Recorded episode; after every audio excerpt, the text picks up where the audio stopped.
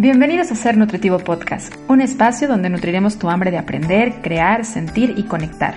Soy Griselda Jiménez y junto a grandes colegas de la salud y buenos amigos, compartiremos contigo ciencia y experiencia para nutrir tu ser.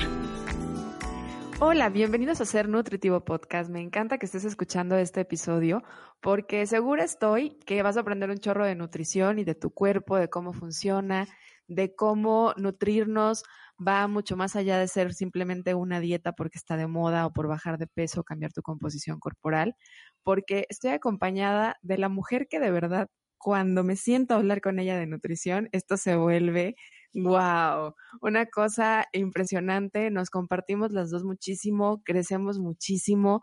Eh, hace poco tuve la, la fortuna de estar en sus tierras regias y era un disfrute tremendo cuando nos sentábamos a hablar de nutrición que de verdad se nota la pasión que le tiene a la parte del cuerpo en sí, porque ella le gusta y ha estudiado la parte de la biología y pues obviamente esto es eh, la parte de la nutrición, es una ramita de la biología, así que la entiende perfecto y la comparte además de una manera muy rica. Por supuesto que estoy hablando de mi querida amiga de Adriana Flores, que está por acá en una videollamada. Espero que escuches perfecto el audio. Yo creo que sí, hicimos unas pruebas. De todos modos, si no, ten la paciencia y escúchalo hasta el final, porque estoy segura que sin importar la calidad del audio, el contenido va a ser siempre lo mejor. Muchas gracias, Adri, por estar en este episodio de Ser Nutritivo Podcast. Gracias, Gris. Muchísimas gracias por invitarte, por invitarme. Ya sabes que comparto mucho todo el, amor que tú tienes por, la nutrición y como bien dijiste, nuestras pláticas son, bueno, casi que deberíamos de haberlas grabado todas.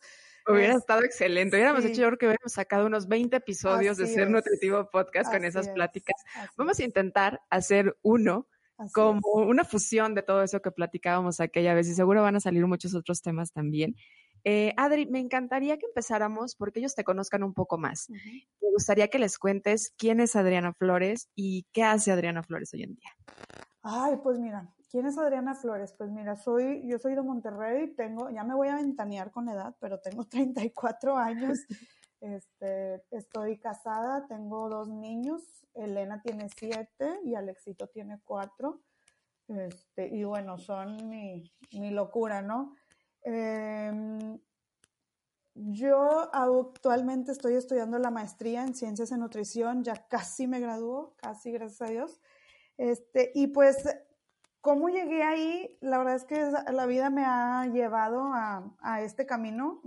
yo soy de formación, soy ingeniera en biotecnología y pues desde ahí nos enseñaron a ver pues la, la vida a nivel pues celular, molecular y por muchas vueltas de la vida terminé en nutrición y he podido como llevar esa visión del entendimiento de la vida en su unidad básica que es la célula a estos conceptos de, nutrición. Y pues me ha dado sí un, entendimiento muy, muy amplio y el, y el ver que, que somos más que calorías y somos más que si engordamos o si implacamos y realmente ha sido pues mi pasión en los últimos años estudiar realmente la función de, los alimentos en, nuestro cuerpo y pues es, la verdad es que es una gran parte de mí. Este, mi esposo te podrá decir que me la paso estudiando y, pues es verdad, es algo que me encanta aprender. Otra gran parte de mí es, eh, una vida activa, el ejercicio. Eh, paso mucho tiempo haciendo ejercicio al aire libre y pues entre estas tres cosas como mi familia, la nutrición y el ejercicio, más o menos es, es como vivo y como, como soy.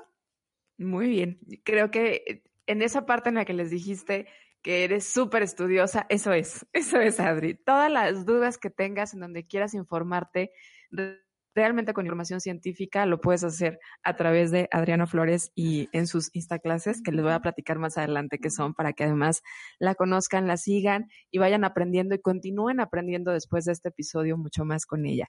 Vamos a entrar un poco hacia el tema. Me gustó ahorita cómo platicabas, que es el llevar el acto de comer a la parte celular. A final de cuentas, esto es el acto de nutrirse.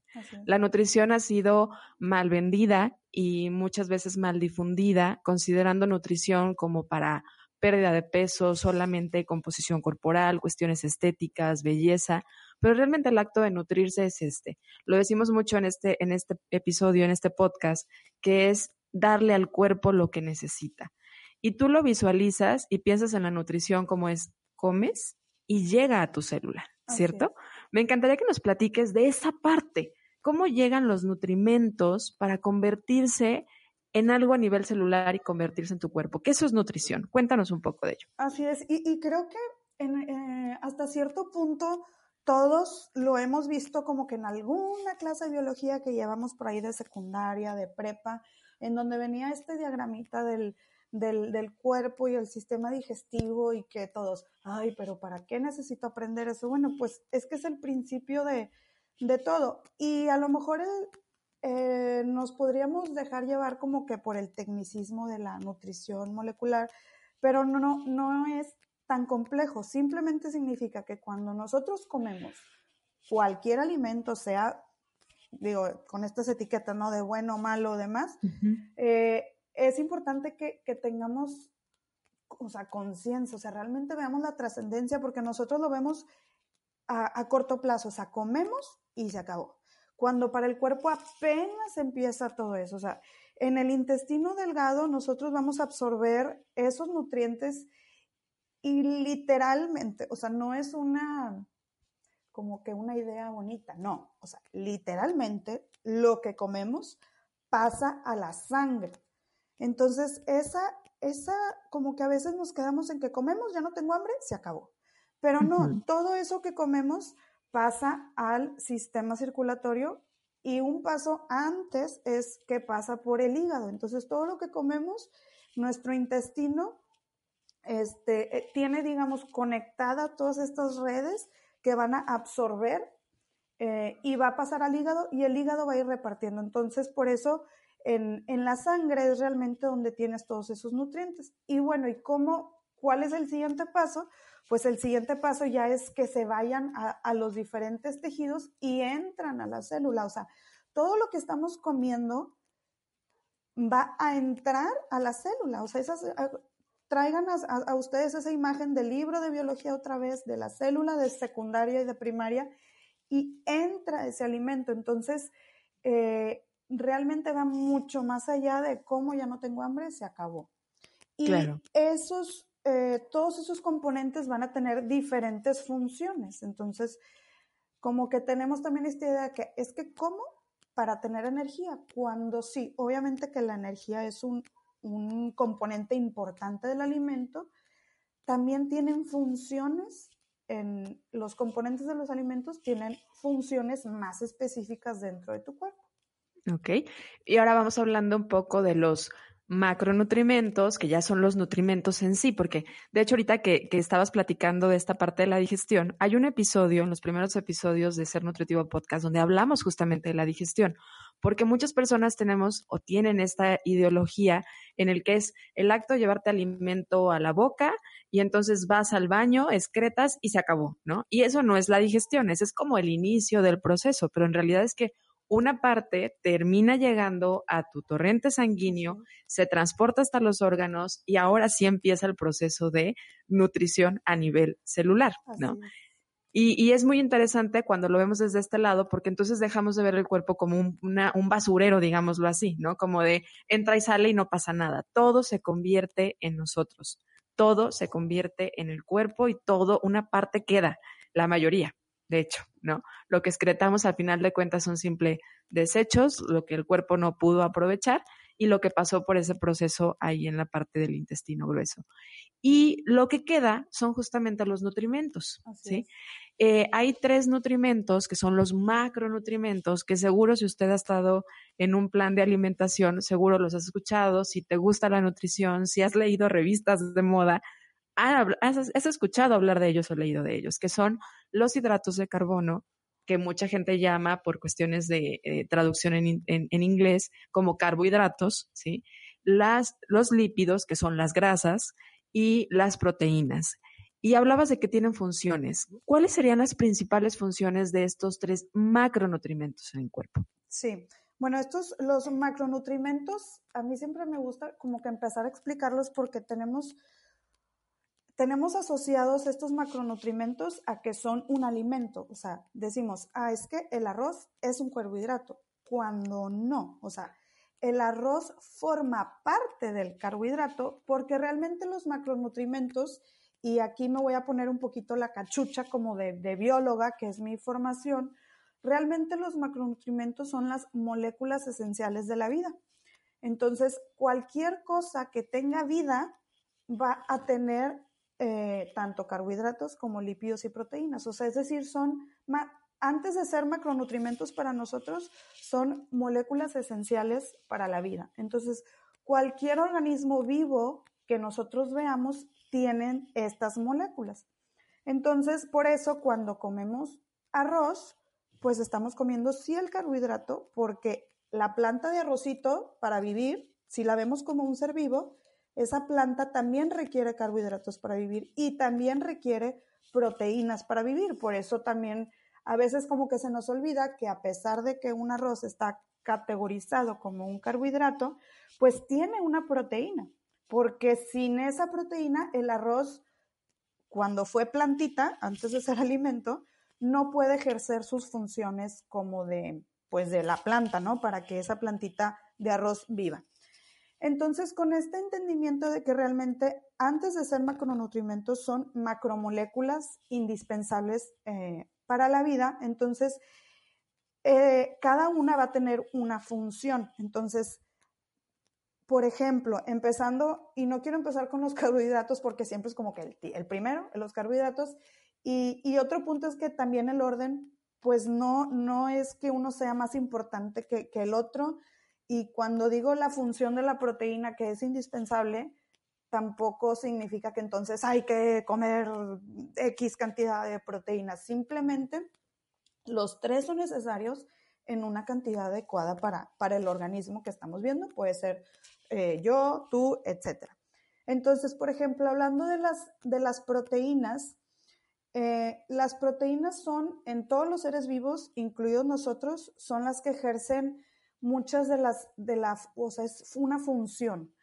Eh, ¿A qué me refiero con esto? Por ejemplo, que eh, en sí la proteína es una molécula tan valiosa que no es muy común que se utilice para dar energía, aunque sí se puede, y sabemos que tiene eh, 4 calorías por gramo, sí puede dar energía, pero su principal rol en la nutrición es ejercer función. ¿Y cómo lo hace?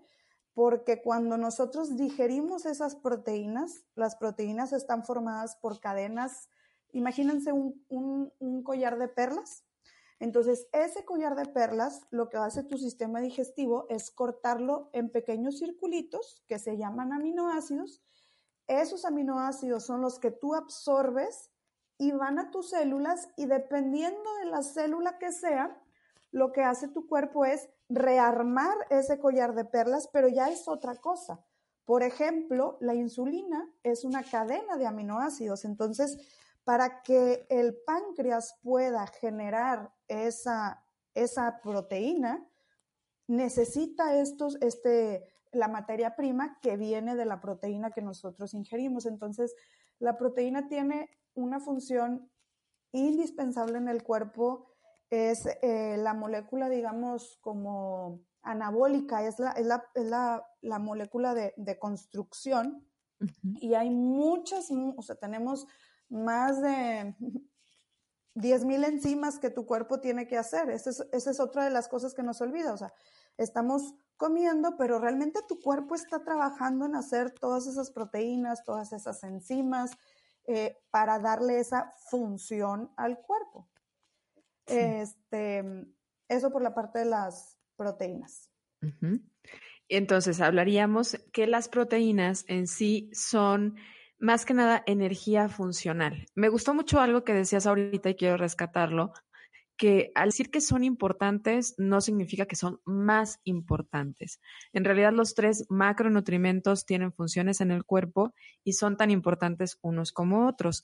Sin embargo, algo muy, muy relevante que decías es que la proteína pocas veces se utiliza como fuente de energía para el movimiento del cuerpo, sino que lo hace más bien para mandar mensajes, transmitir mensajes y generar funciones internas. Es decir, si nosotros viéramos nuestro cuerpo como una fábrica de energía, las proteínas son como las, eh, la mano obrera, ¿no? La que va a hacer justamente todo el proceso de conversión y de transportación y de envío de los mensajes en, en la parte interna de la fábrica son los que van a llevar a cabo como las funciones más internas y no necesariamente el resto de o el producto que sería la energía que va a ser a partir de otros macronutrientes. ¿Cuál sería ese macronutrimento que principalmente se convierte en energía y que de hecho por eso es tan satanizado y hoy en día está muy eh, limitado en algunas dietas? Sí, mis pobrecitos y castigados carbohidratos.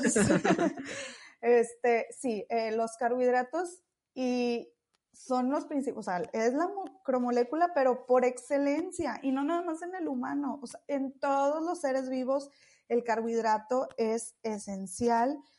O, sea, otra vez, no porque digo es esencial, esto se traduce en eh, desayuna choco crispies, ¿verdad? O sea, eh, llamemos, hay que entender también que el carbohidrato, pues, qué tipo de carbohidrato estoy, estoy comiendo y sí, efectivamente, hay pues malos carbohidratos, pero la naturaleza también da unos carbohidratos hermosos como la papa, como el camote. Entonces, eh, el carbohidrato es el que se encarga en proveer esa energía. Repito, las tres macromoléculas pueden entrar en cierto momento a producir energía, pero el carbohidrato es la, digamos, la, la primer, la primer vía. Y y a lo mejor tú lo has experimentado o ustedes que nos escuchan lo han experimentado, que empiezan un, plan de alimentación o la dieta de la vecina o lo que sea, este, y está muy restringido en carbohidratos, es que, es que me siento agotada, no tengo energía, pues, pero por supuesto, o sea, no le estás dando al cuerpo la molécula que necesita para producir energía. Obviamente nuestro cuerpo es tan perfecto y tiene tantos mecanismos de adaptación que pues va, a dice, ah, bueno, no tengo carbohidrato, bueno, pues voy a utilizar esta vía o voy a utilizar esta otra vía. Y pues así, recordemos que el, el objetivo del cuerpo siempre, siempre, siempre es mantenernos con vida. Y, y, tu cuerpo está diseñado para eso. Entonces, aunque tú lo restringas en cierta forma, eh, tu cuerpo va a encontrar este, otra, otra vía de compensación a esa carencia. Entonces, pues sí, el carbohidrato, este, pues es el que nos da energía, nos guste o no nos guste. Y hay que resaltar también, que ahorita lo decías, ¿no? Eh, la papa no es un carbohidrato. De hecho, si tú te comes una porción de papa, que no sería lo equivalente a una pieza de papa, no te estás comiendo un carbohidrato. Si te comes un tercio de papa, aproximadamente te estarías comiendo 15 carbohidratos, 15 gramos de hidratos de carbono. ¿Por qué es esto importante? Porque en esta parte del lenguaje estamos cerrando muchas veces en la forma en la que empezamos a generar definiciones en nuestra mente. Porque al decir la tortilla es un carbohidrato, no. La tortilla te aporta hidratos de carbono o carbohidratos para tu cuerpo. Por eso se puede convertir en energía para tu cuerpo este proceso del que hablaba Adri, que es los hidratos de carbono se convierten principalmente en energía. En esa, en esa idea que te decía de pensar en el cuerpo como una fábrica de energía, significa que el proceso más sencillo, si tú has trabajado en una fábrica o en una empresa o en algo industrial, sabrás que, nuestra, eh, que, siempre estamos como teniendo ciertos procesos. Hay procesos que son como los comunes y hay procesos cuando algo se pone en un modo de alerta, cuando algo se está saliendo de lo ordinario y justamente el proceso ordinario del cuerpo sería a partir de los hidratos de carbono, genero la energía que el cuerpo necesita para el movimiento, los músculos para la reacción, tu cerebro para la parte del pensamiento, de la reacción también misma y de la obtención del conocimiento y la búsqueda del conocimiento que ya tengas. Sin embargo, los tres son esenciales para el organismo. La deficiencia de uno puede causar alteraciones en los procesos de otro. Por eso se, se, trata de encontrar un equilibrio entre los tres. Nos falta uno, que regularmente dejamos hasta el final, por el nombre que tiene, porque es justamente por la forma de llamarlos que regularmente la gente los satanizó o los ha satanizado por mucho tiempo. Hoy, en, en, años más recientes, de hecho, están muy en tendencia, en moda, y muchas de las dietas se, son altas, de hecho, en este macronutrimento y son las grasas. Otra forma de llamarlas son lípidos, son lo mismo. Lípidos y grasas son lo mismo. ¿Cuáles serían las principales funciones de este macronutriente, Adri?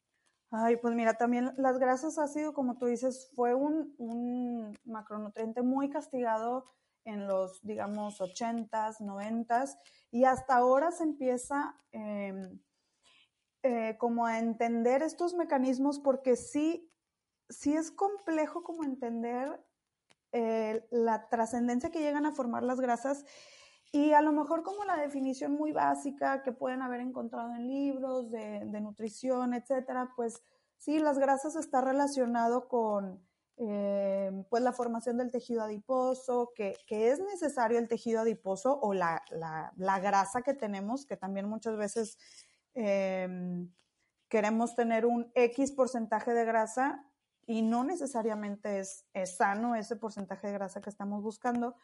Pero a mí una de las funciones que más me, me, gusta de las, de las grasas, tanto estudiarla como el, el realmente ver esa trascendencia, es que las grasas literalmente son las que forman nuestras membranas celulares. Entonces, si estamos hechos de un billón de células, todas esas células tienen una membrana de, de grasa y por eso cuando consumimos, eh, no sé, un cacahuate, pues esa membrana tiene grasas y por eso el cacahuate es alto en grasa. Entonces, aquí sí, sí cobra una relevancia bien importante el qué tipo de grasas estás consumiendo porque es literal de lo que te estás formando. Porque aparte nuestras células están en, en procesos de división y de renovación y, y necesitan materia prima para construir sus membranas. Entonces, por eso es importante, uno, cuánta grasa estás comiendo y dos, de dónde viene esa grasa, porque literalmente, pues el cuerpo va a agarrar lo que haya. Entonces, eh, si tenemos, si estamos consumiendo solamente un, aceite de baja calidad que se oxida al comer, pues de eso estamos hechos, eh, aunque pues no, lo vemos, ¿no? Es, también complejo porque pues no, no lo llegamos a, a ver, pero es, es como la grasa forma nuestras células.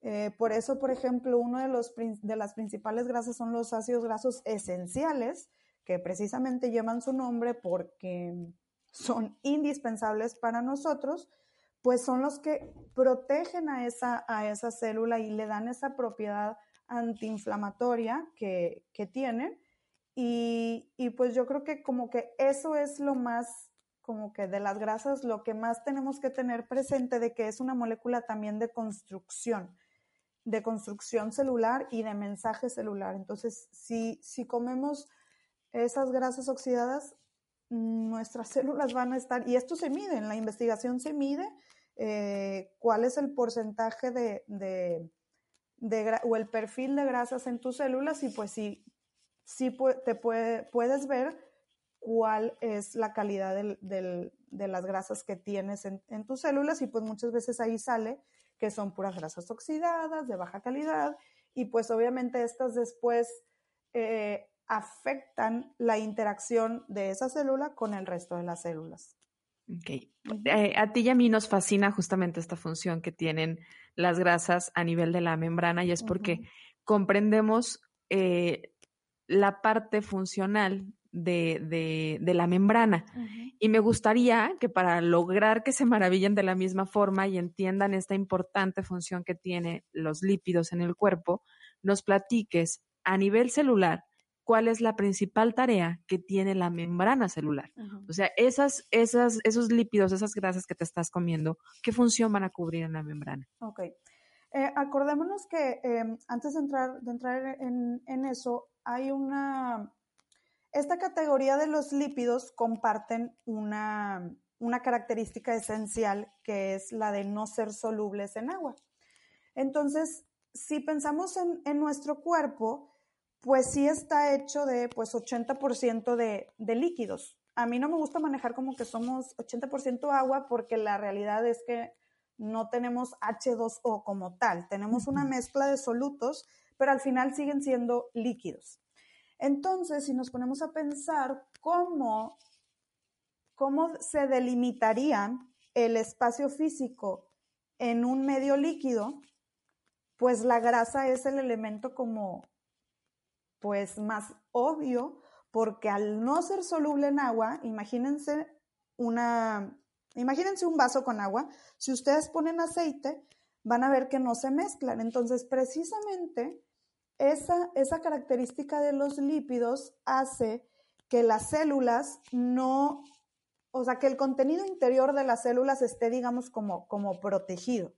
Entonces, imagínense una esfera que es una célula, alrededor tenemos agua, que puede ser la sangre, por ejemplo, y entonces la membrana es la que está protegiendo que el contenido interior pues ni se salga y que entre eh, la entrada de, los, de, todo lo que está afuera hacia el interior de la célula es, es selectiva. Es decir, la célula con esos lípidos que tiene puede seleccionar de alguna forma que entra y que sale. Es el aislante. Es como el, como el aislante, exacto. Y entonces la permeabilidad, la entrada de los nutrimentos a nuestra célula va a depender justamente de las grasas con las que esté compuesta. Así es, así es, porque em, si nosotros imaginamos otra vez esta esfera, que es la célula que está alrededor, hecha de grasas, estas grasas van a permitir el anclaje eh, o la inserción de ciertas proteínas que funcionan como canales de entrada y de salida. Eh, y entonces, dependiendo de cómo estén esas grasas, pues la proteína va a caber o no. Entonces, si, si está muy, como muy, digamos, la estructura no está bien, pues la proteína que transporta cierto nutrimento tampoco va a estar bien. Entonces, eh, tú dices, ah, bueno, pero pues es una célula, no pasa nada. No, pues sí, pero esto se da como a nivel micro, pero también a nivel macro. Y entonces sí puede haber, este, pues efectos y señales que no se dan, que, o sea, que la célula A no puede hablarle a la célula B porque sus membranas no están, eh, digamos, de una forma estructuralmente correcta por el tipo de grasa que estamos consumiendo. Y de hecho, eh, pues están muy estudiados a todas las personas, por ejemplo, que consumen mucho este tipo de alimentos de comida rápida.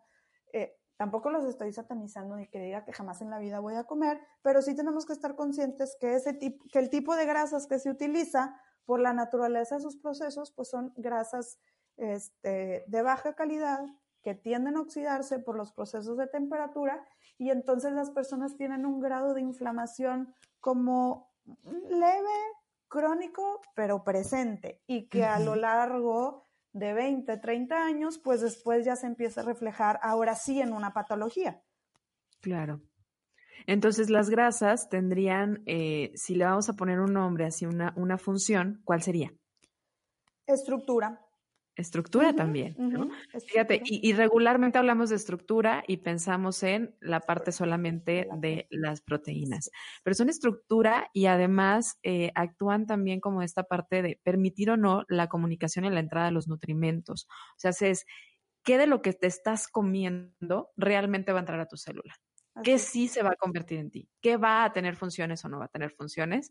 Lo determina la grasa. Y casi siempre que hablamos de grasa, eh, y si te pones a leer libros de nutrición, te vas a dar cuenta que casi siempre lo relacionamos más a funciones del cerebro, ¿no?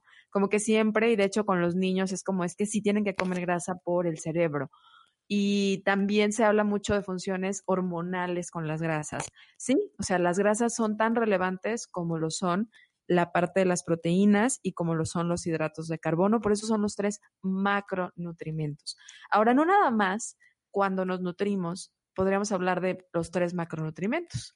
En realidad aquí entran otros que por el nombre de micro los minimizamos mucho en importancia. Los micronutrimentos también son de gran relevancia y importancia en el funcionamiento correcto del cuerpo. ¿Cuáles son los micronutrimentos o qué sería dentro de la clasificación los micronutrimentos? Ay, me encanta.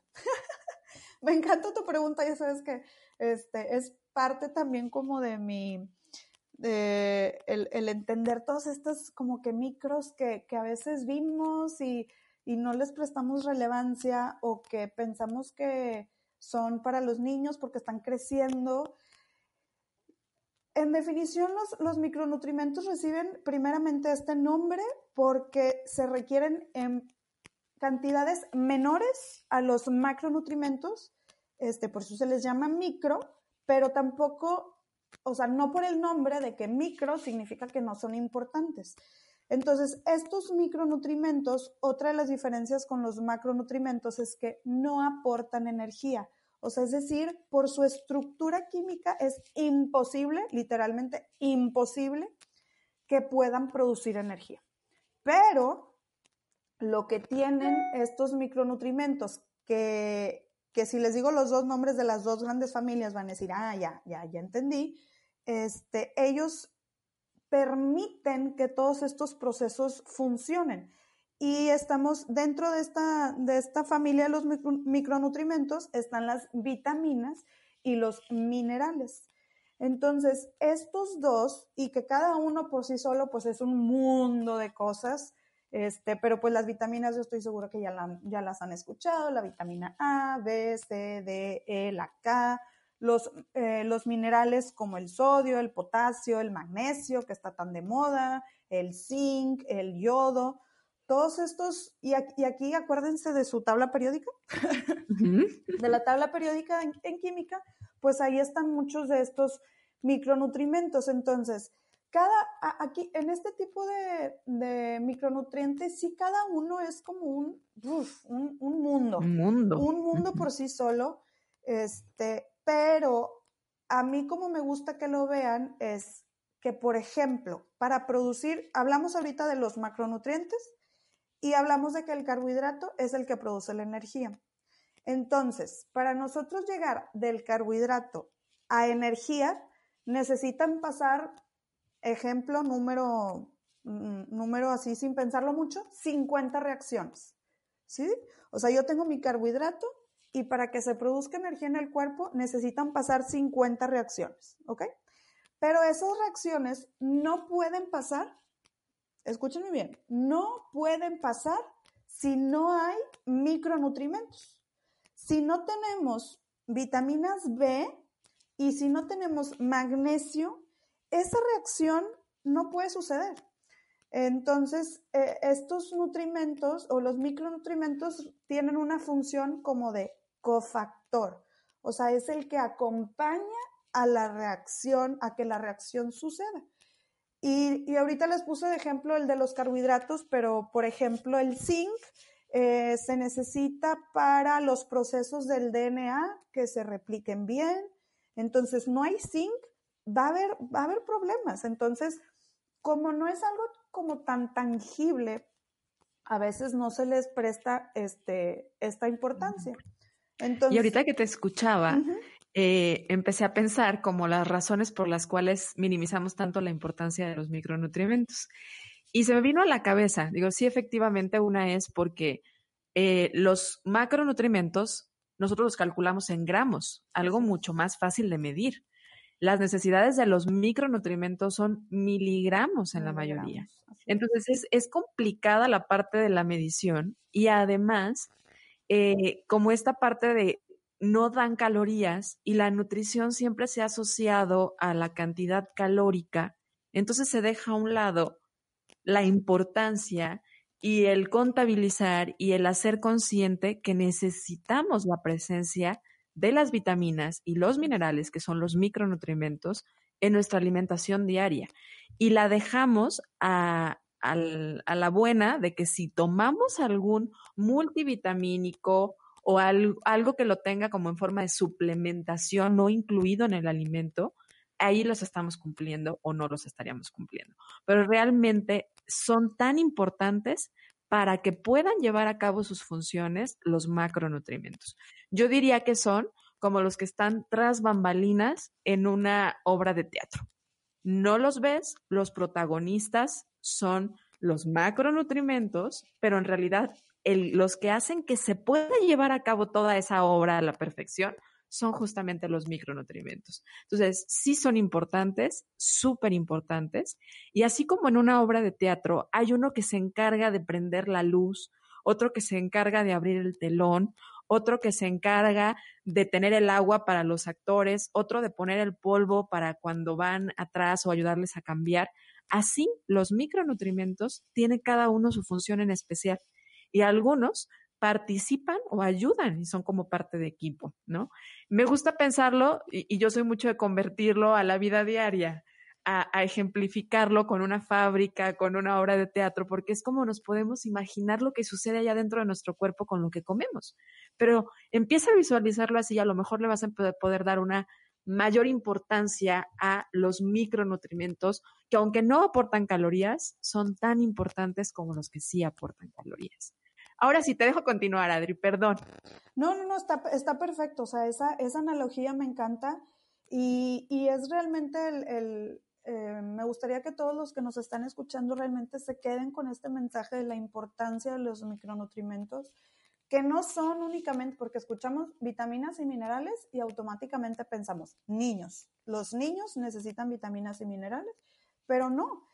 Estos eh, micronutrientes van siendo indispensables en cada fase de la vida, o sea, desde, desde, el, desde el desarrollo del, del, bebé hasta pues la etapa adulta, ¿no? Que, que, este, que pues también muchas veces tiene sus, sus, oportunidades en, en la nutrición este, y creo que sí es un enfoque que mm, se le está dando cada vez un poco más a la nutrición, sobre todo a la nutrición este, epidemiológica, en donde ya se están estudiando a poblaciones grandes, inclusive aquí en México ya se ha hecho, de la deficiencia de, de algunos de estos tipos de, de micronutrientes y tal vez Em, si tú eres, eh, si nos estás escuchando y estás estudiando nutrición o eres nutrióloga, yo sé que a nosotros nos enseñaron como este libro de texto, como las, las grandes deficiencias de estos micronutrientes. ahora yo creo que ya no estamos en la, en la etapa de, de, encontrar ese tipo de caso de,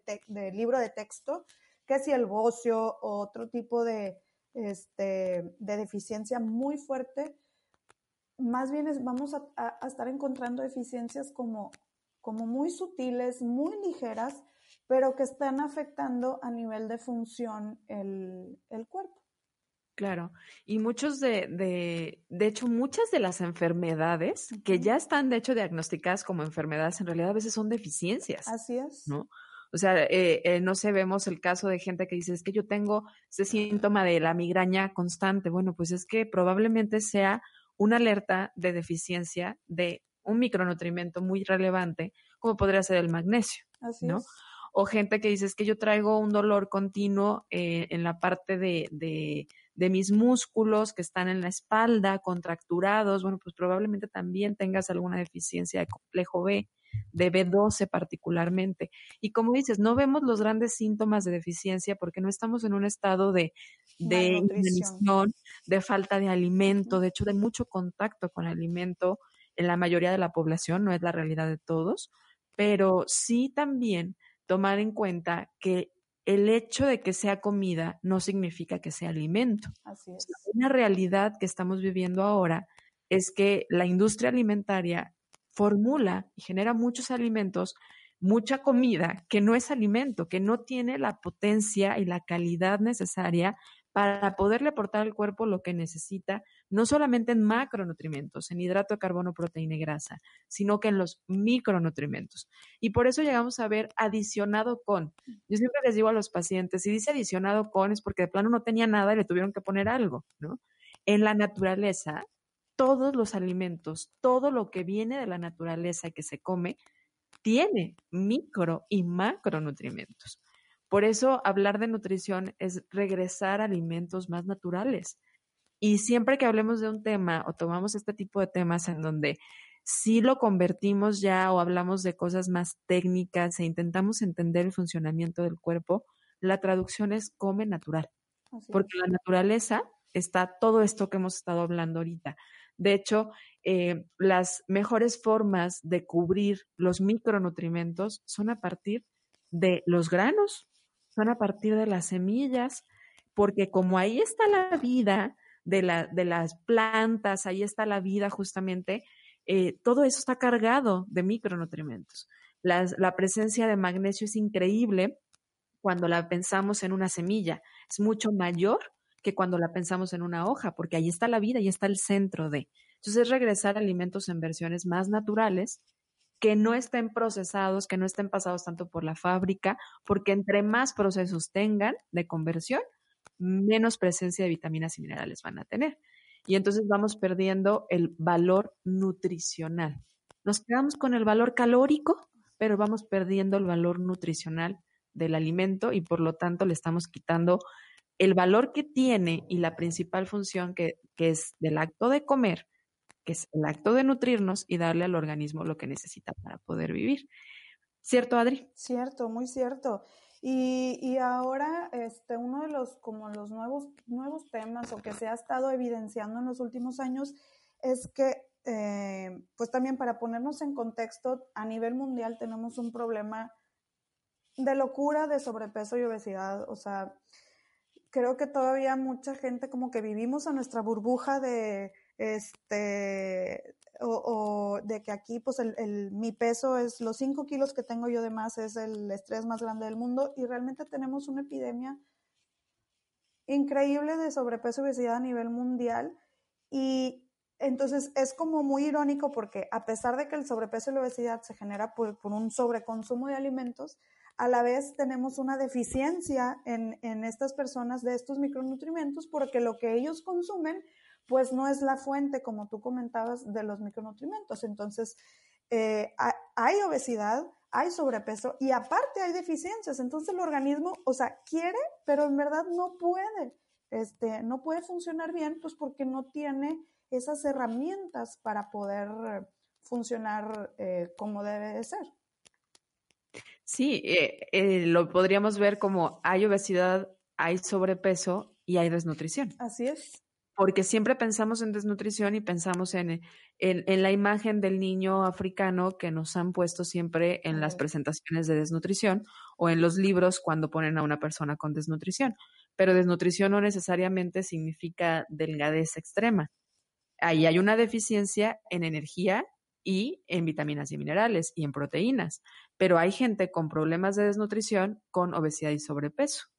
y esto se debe, principalmente siento yo, pienso yo, a la parte de eh, la industrialización en los alimentos. Y, y, no quiere decir que sea mala la industria de los alimentos.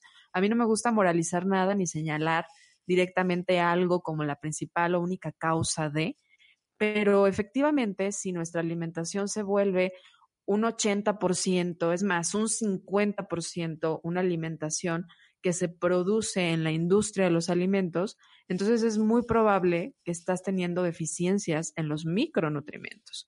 En cambio, si tú te aseguras que al menos un 70, un 80% de tu alimentación provenga de alimentos naturales, y sí, porque pues a veces yo, como, yo siempre les digo, bueno, no todo el mundo tiene el tiempo de, de hacerse un pan de caja en su casa, ¿no? Eh, habrá quienes sí, habrá quienes no, habrá quienes digan, bueno, yo puedo, no puedo hacerlo, pero me puedo ir a una panadería más artesanal y comprármelo y hay quienes comprar este pan puede ser la diferencia entre si comen ellos y sus tres hijos o no. Entonces, entendiendo que vivimos en realidades muy distintas en el mismo México, eh, lo ideal sería buscar que al menos el 70% de nuestra alimentación provenga de los alimentos en su versión más natural.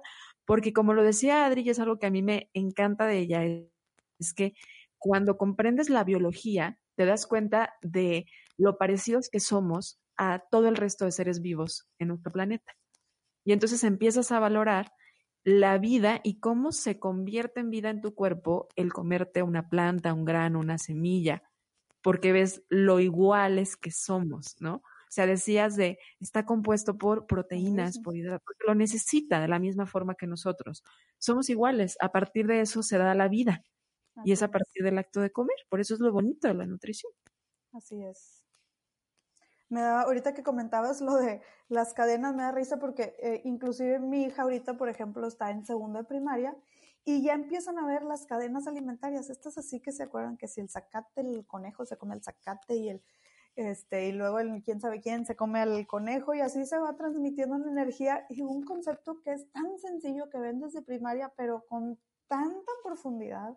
O sea, cómo eh, realmente nosotros también comemos porque no hay otra forma de que obtengamos energía, o sea, no somos como las plantas que pues nada más echadas al sol y producen energía, pues nosotros no, entonces, este, pues es un, regalo, yo lo considero un regalo el poder comer porque pues es delicioso, pero siempre hacerlo como con presente también con el, ok, ¿para qué? ¿Qué, qué necesito? Y pues tampoco se trata de que, de que lo traten de descifrar todos ustedes que nos escuchan solos, o sea, por eso existen profesionales de la salud como Gris que tienen perfectamente conocimiento de esto y los pueden acompañar, porque lo que sí es un hecho es que eh, el, ahorita estamos bombardeadísimos, bueno, creo que es desde siempre, ¿no? Pero estamos bombardeados de muchísima información, a veces contradictoria, y pues deja a la persona pues peor que al principio. Entonces, eh, el acudir con un profesional de la salud pues siempre va a ser una buena opción porque esa persona ya estudió esto. O sea, no se trata de que, ok, vayan ustedes y traten de descifrar cuántos carbohidratos tienen que comer, cuántas proteínas. Pues es como si yo quisiera de la nada hacer un contrato. Pues no, yo, yo no estudié eso, ¿verdad? No, este, hay gente que estudió para eso y pues esa gente lo sabrá hacer. Y, y, y esas personas les pueden ayudar a encontrar realmente esos, esas cantidades adecuadas para ustedes como macros y micros. Claro.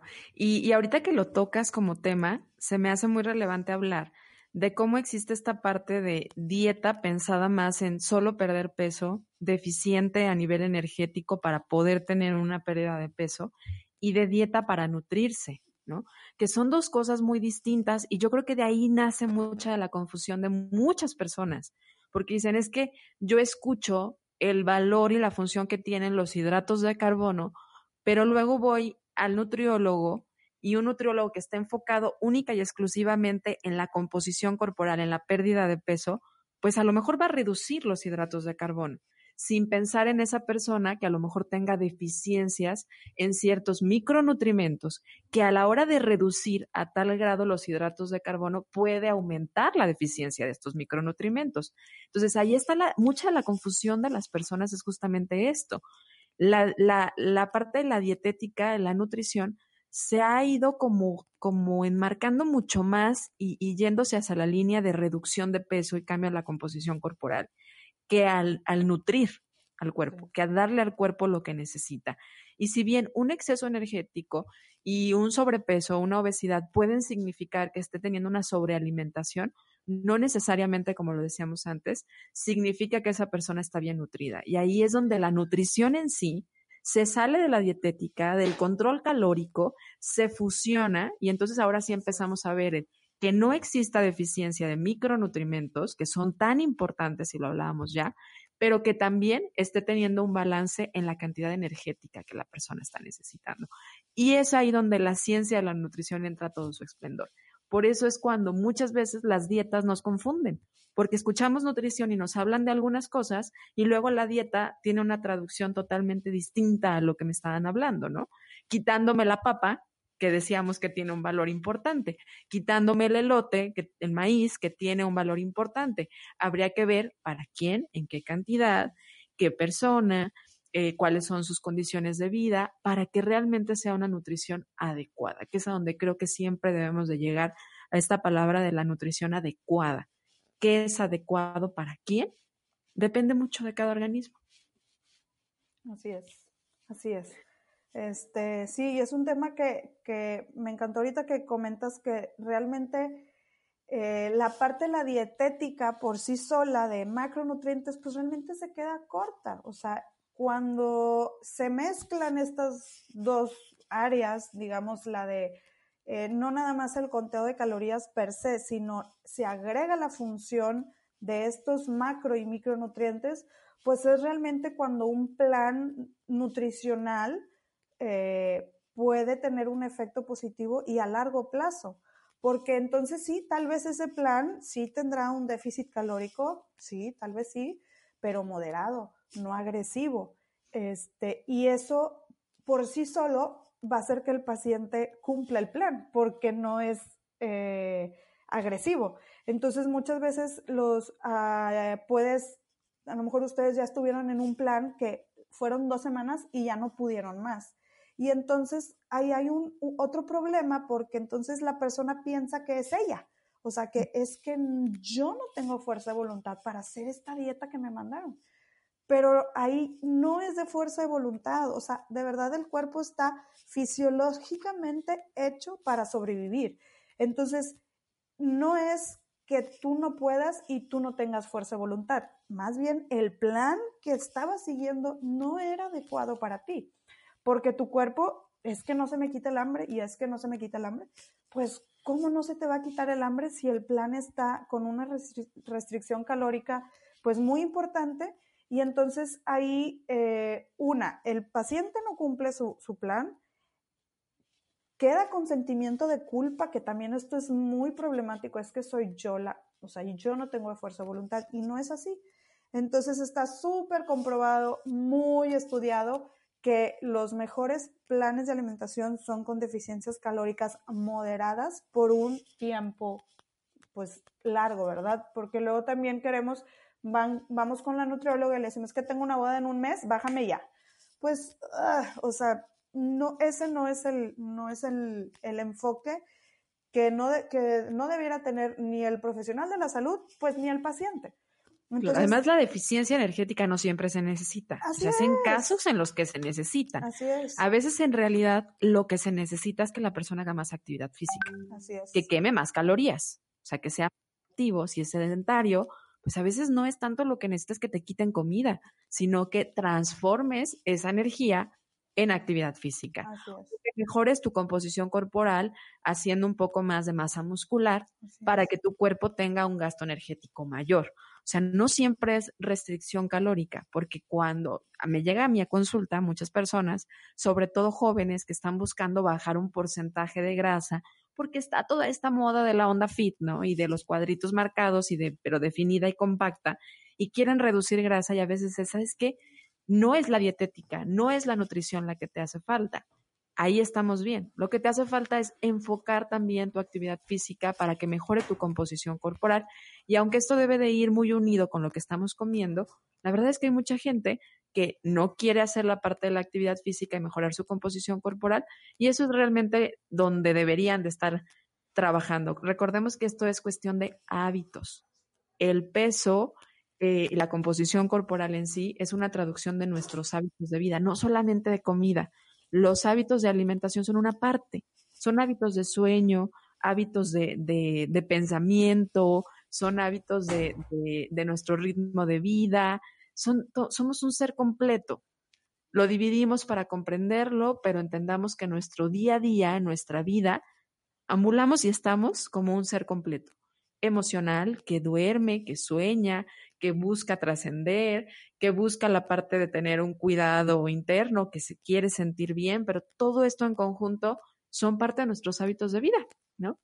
Y yo creo que cuando nos damos cuenta de estos tres, eh, de, de estos tres pilares, que es nutrir la mente, el cuerpo y el alma, es cuando logramos realmente una nutrición que sí favorezca a nuestra vida y perdure y que no se convierta en una dieta temporal, restrictiva, que no se puede sostener, que no es disfrutable y que no nutre los tres aspectos, que a lo mejor te deja muy fit, muy definido, pero que no te nutre en los otros tres aspectos. Y es tan importante estar nutrido en los tres para que realmente venga una, eh, un estado de salud, porque ese es el estado de salud, las tres cosas. Adri, estamos por entrar a nuestra recta final de este episodio y hay tres preguntas que eh, le hacemos a nuestros invitados y la intención principal, obviamente, es que te terminen de conocer más, que así como la escucharon, ella es estudiosa, eh, muy inteligente, buenísima para compartir temas. Necesitan, yo se los digo de corazón, si te gusta aprender de nutrición, ve y síguela y escucha sus instaclases en las historias de Instagram porque son una delicia. Pocas personas saben traducir la nutrición como lo hace Adri. De verdad, ve y síguela, escúchala. Además, sé que está preparando un contenido padrísimo para este año 2020 que va a estar, que, que les va a encantar. Adri, eh, partiendo de nuestra ideología de este podcast, que es que el ser humano se nutre y debe de nutrir la parte física, la parte emocional y la parte espiritual, tú, Adri, ¿cómo disfrutas nutrir tu cuerpo? Ay, mi cuerpo. Pues mira, eh, hablando como de la parte, pues, de, del alimento en sí, pues, obviamente que todo lo, vivo todo lo que hemos platicado, este, con los macronutrientes, los micronutrientes, pero tampoco vivo en, y pues tú me conoces y mis amigas me conocen, tampoco vivo en una restricción, o sea, creo que eso también me ha ayudado mucho a mantenerme en, en este tiempo. Yo te puedo decir que ahorita mi estado de salud es, después de tener mis dos hijos, es mejor que en mis 20. E, entonces sí se puede, pero es con esta mentalidad, creo que la, desde el cómo nutro mi cuerpo, el alimento sí es muy importante, pero tampoco vivo en, un, en una prohibición extrema de que no puedo comer pastel nunca, mm, para nada. Este, creo que el ser flexible me ha ayudado a que la nutrición del cuerpo sea sostenible a lo largo del, del tiempo. Entonces, e, eso de nutrir mi cuerpo ha sido muy acompañado de, de una mentalidad o flexible. Habrá ciertos alimentos que sí los tengo así como que tachados, que no los vamos a mencionar, pero que es una decisión muy particular, pues también mía, ¿verdad? Y que tampoco es, es así para, para todos. Entonces, creo que el pensamiento de, de, flexibilidad me ha ayudado mucho en que esta parte de, de, nutrir el cuerpo sea sostenible. Yo, en lo personal, Adriana, no puede salir de su casa sin desayuno. este, y ahí también tenemos que entender pues que todos somos, somos diferentes. Entonces, eh, pues yo tengo un día muy activo y no puedo, de verdad, mucho, rara vez desayuno en mi casa porque pues sales muy, como todos ustedes salimos súper temprano de la casa, normalmente hasta que llego ahí a la maestría estoy desayunando, pero para mí sí el desayuno es súper importante.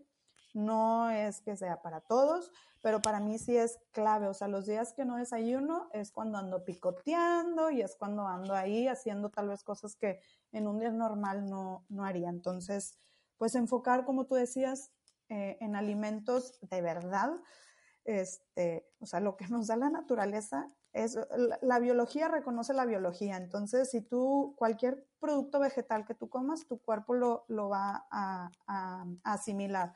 Cualquier producto animal que tú comas, tu cuerpo también está diseñado para, para asimilarlo. Entonces, eh, hidratarme, todo eso, pues es como, como me encanta nutrir mi cuerpo. Cafecito también, me encanta. ¿Y, cómo disfrutas nutrir tu mente? Mi mente, pues me gusta leer mucho. Este, principalmente, pues la verdad, la verdad, la verdad, pues de nutrición.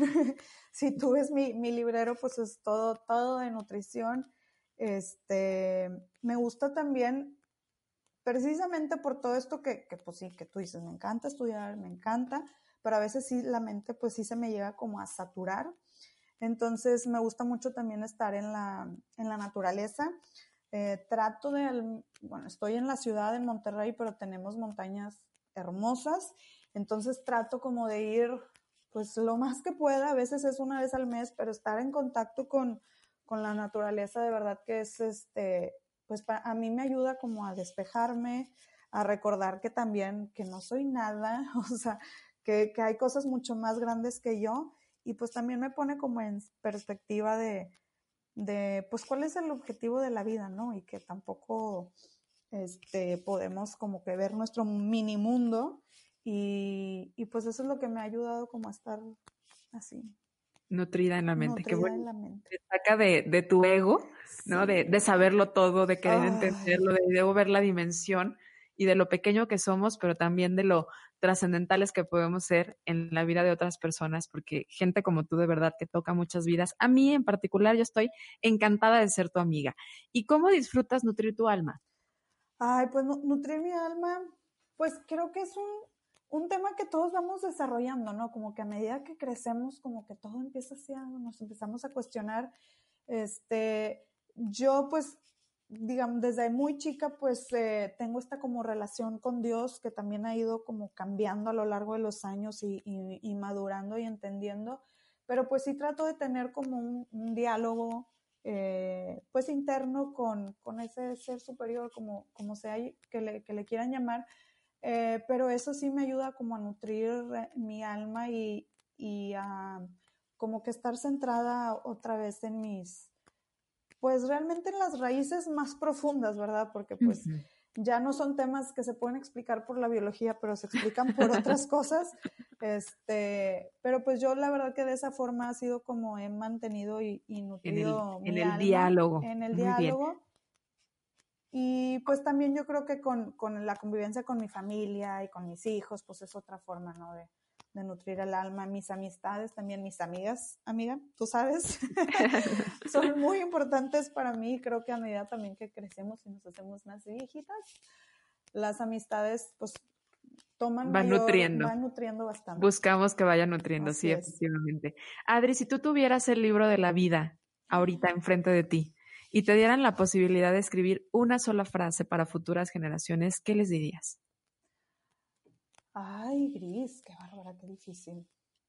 Pues voy a imaginar que son mis hijos para que sea más. Son futuras generaciones. Sí, futuras generaciones. Pues yo creo que, que, la vida no es tan complicada como parece, que se enfoquen en las cosas pequeñas y en vivir el, el día a día. O sea, creo que en mi experiencia yo soy una persona que pues malamente o para bien o para mal paso a veces mucho tiempo en el pasado o mucho tiempo en el futuro y no me foco en el presente. Entonces, creo que eso yo les diría a mis hijos, que el presente es lo que importa. Qué lindo, el momento, la simplicidad, Así el disfrute del momento. Qué bonito. Muchas gracias, Adri. Encantada de haberte escuchado, de haber compartido este micrófono contigo, de compartir este episodio que además yo tenía muchísimas ganas de hacer. No se nos había hecho y bendita tecnología que hoy nos lo permite hacer. Espero que lo hayas disfrutado tanto como yo, tú que nos estás escuchando. Y me gustaría que les dejes la invitación a quienes quieran seguirte, conocer tus instaclases, lo que estás haciendo, eh, dónde te pueden encontrar. Muy bien, pues miren, me pueden encontrar en, en Instagram, ahí es donde principalmente tengo mi, mi contenido y es Adriana-Flores B.